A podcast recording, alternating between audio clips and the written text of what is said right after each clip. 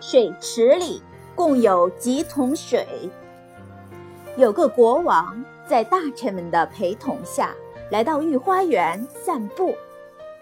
国王瞧着前面的水池，忽然心血来潮，问身边的大臣：“这水池里共有几桶水？”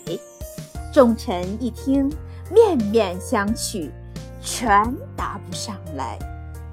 国王发旨，给你们三天考虑，回答上来重赏，回答不上来重罚。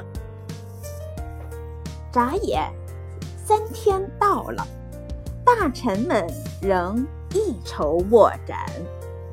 就在此时，一个小孩走向宫殿，声称自己知道池塘里有多少桶水。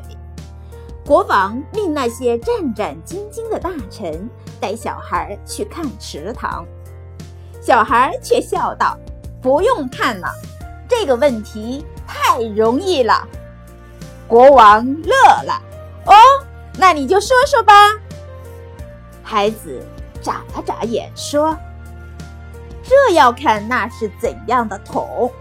如果和水池一般大，那池里……”就有一桶水。如果桶只有水池的一半大，那桶里就有两桶水。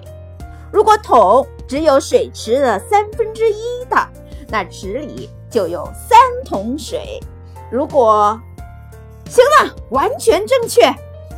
国王重赏了这个孩子。大臣们为什么解不开国王的问题呢？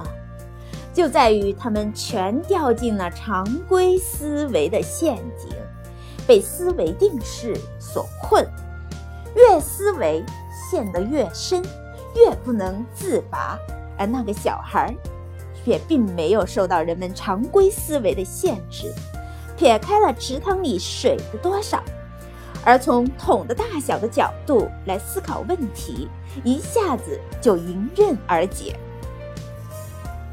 跳出思维陷阱，进行非常规思维，有时只需换一种思维方式，或换一个思维角度。